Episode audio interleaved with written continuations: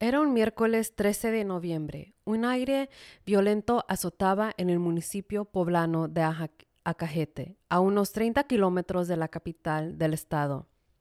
El viento levantaba el techo de lámina en la casa de la señora Amada Barranco.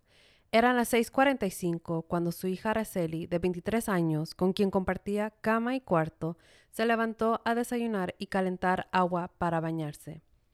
Ya me voy a meter a bañar, le dijo a su mamá. Araceli se aseaba cuando Javier Mauricio Díaz, su exnovio, entró a su casa. El ruido del aire fue cómplice. Nadie oyó el quejido que hacía la puerta de lámina al abrirse. Los perros no ladraron. Javier no era un extraño y conocía bien los movimientos de la casa. Atravesó sin problemas el patio hasta llegar al baño, ubicado a unos cinco o seis metros de los cuartos. Eran cerca de las siete en punto cuando la señora Amada oyó un grito. Pensó que venía de la casa la vecina. Sin embargo, el silencio que le siguió la hizo levantarse. Desde la puerta de su cuarto vio a Javier. Caminaba deprisa hacia la, hacia la salida.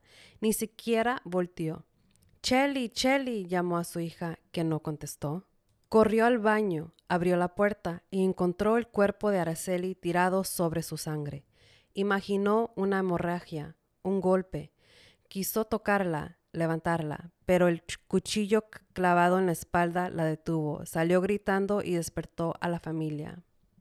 El cuerpo de Araceli Vázquez Barranco tenía seis heridas de arma blanca. Dos le habrían causado la muerte inmediata, un corto a su cuello, la otra le perforó el corazón. Femicidio es el asesinato intencional de una mujer por el hecho de ser mujer.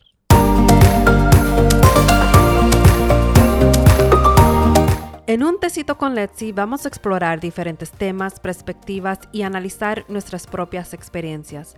Te aviso que los temas son para educación e información, no para usar como terapia. Estos temas pueden desencadenar ciertas emociones o memoria. Si esto pasa, te recomiendo buscar ayuda. Bienvenidos a un tecito con Letzi. Pongámonos cómodos porque ya estoy lista con mi tecito. No se te olvide suscribirte y dejarme un review. En este episodio nos vamos a enfocar en el tema de femicidio. Historias como de Araceli suceden en todas partes del mundo, no solamente en Latinoamérica, aunque ahorita se está exponiendo más el tema sobre el femicidio en lo que es en México y en otras partes de Latinoamérica en un artículo que encontré, define el femicidio como el asesinato de mujeres cometido por hombres por el hecho de ser mujeres. Esta definición fue por Diana Russell y Jill Radford.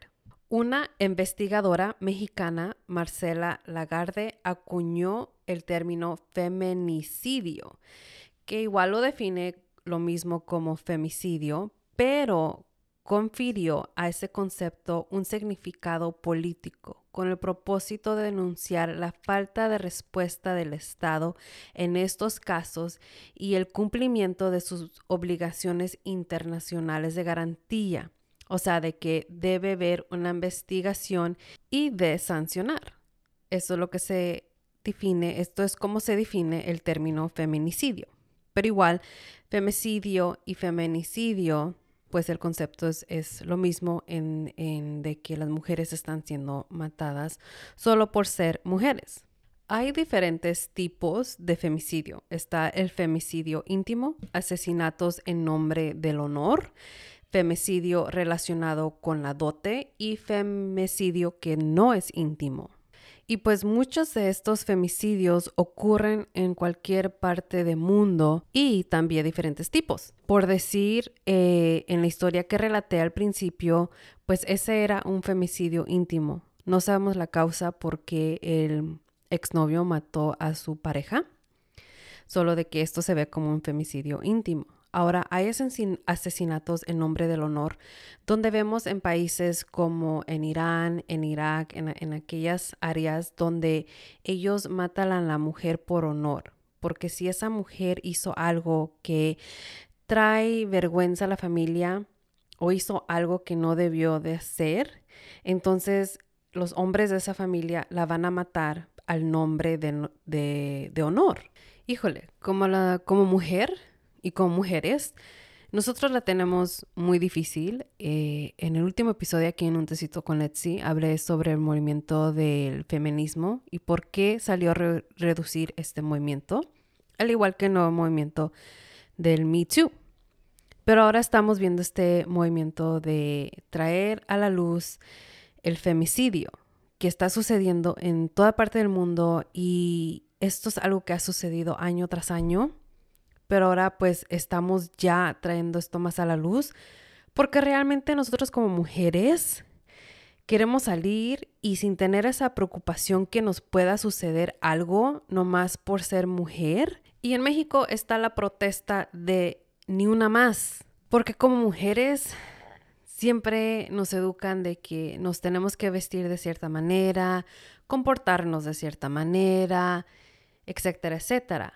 Pero realmente yo pienso que los que se tienen que realmente educar son los hombres en tratar a la mujer con respeto y con dignidad. Ok, ahí te va unos números que encontré en un estudio que hicieron. En Brasil, 1.738 mujeres en el año 2020 sufrieron de un asesinato. En México fue de 948 y en Argentina 251 mujeres, 51 mujeres fallecieron a base de asesinato por femicidio, solo por ser mujeres. Y ahora mi pregunta es, ¿qué están haciendo estos países en Latinoamérica y en otras partes del mundo donde las mujeres están siendo asesinadas? ¿Qué están haciendo estos países para proteger a la mujer? ¿Qué están haciendo después de que una mujer han sido asesinadas. ¿Y cuál es el castigo para estos hombres que están haciendo esta atrocidad hacia la mujer? Un día yo y mi amiga salimos a comer, entonces se hizo de noche, se hizo pues ya bien tarde. Ella insistió en caminarme a mi carro, le dije que no se preocupara, que todo iba a estar bien, pero ella insistió, entonces yo le dije, ok, bueno, camíname. Eh, su razón era porque pues cualquier cosa puede suceder y ella tenía lo que es una pistola de teaser por si alguien, ese alguien, un hombre, nos acosaba, lo que sea, ella nos me iba a proteger o nos iba a proteger. Entonces imagínate tú, como mujer ya estamos, estamos programadas para realmente tener guardia a nuestro alrededor. Entonces igual yo también traigo conmigo lo que se llama un pepper spray por si algo llega a suceder. Puedo usar ese, ese pepper spray hacia la persona. Pero te digo, las mujeres ya estamos programadas para realmente cuidar nuestro alrededor y qué tristeza que hemos tenido tenido que llegar hasta esto de traer cosas que nos puedan proteger de un hombre. Te voy a recomendar a que busques el nombre Melissa Guizar, que es una diputada infantil del Congreso de Michoacán. Es una niña de 10 años y ella se presentó al Congreso ahí en Michoacán para dar un discurso. Te voy a leer una parte de su discurso. Dice, presidente, legisladores, fiscales y ustedes también, señores de a pie tienen que cambiar esa manera tan a la ligera con la que tratan los feminicidios y diseñar acciones factibles que sean reales y no una simulación que solo refuerza la desigualdad y discriminación por la que somos objeto las mujeres en la vida diaria. Imagínate esta niña de 10 años presentándose a su, a su congreso ahí en Michoacán para hablar y traer conciencia a lo que es el femicidio. Imagínate esta niña de 10 años, igual ya se tiene que estar preocupando cuando ella salga de su casa, cuando quiera jugar con sus amigos allá afuera, de que algo le pueda suceder. Así que ahorita las mujeres en Latinoamérica y como en México están viendo estamos viendo de que hay ya protestas sobre esto, lo que es el femicidio, trayendo conciencia sobre este tópico y lo que está sucediendo hacia la mujer. Entonces tú y yo podemos hacer algo, hacer algo al respecto sobre esto, es de traer conciencia, hablar, educar a, nuestra comunidad y realmente educar a nuestros niños de una, a nuestros hombrecitos de una temprana edad, de cómo es de que deben respetar a la mujer y su dignidad. Y realmente si eres hombre, te, Te recomiendo a que tú también traigas conciencia a lo que es esto y si ves algo que está mal a, a tu alrededor, que alguien está acosando a una mujer, que tú realmente te pongas ahí y, y ayudes a esa mujer. Porque esa mujer puede ser tu hermana, tu mamá, tu cuñada, tu hija. Así que te invito a que todos ahorita traigamos conciencia a lo que es el femicidio.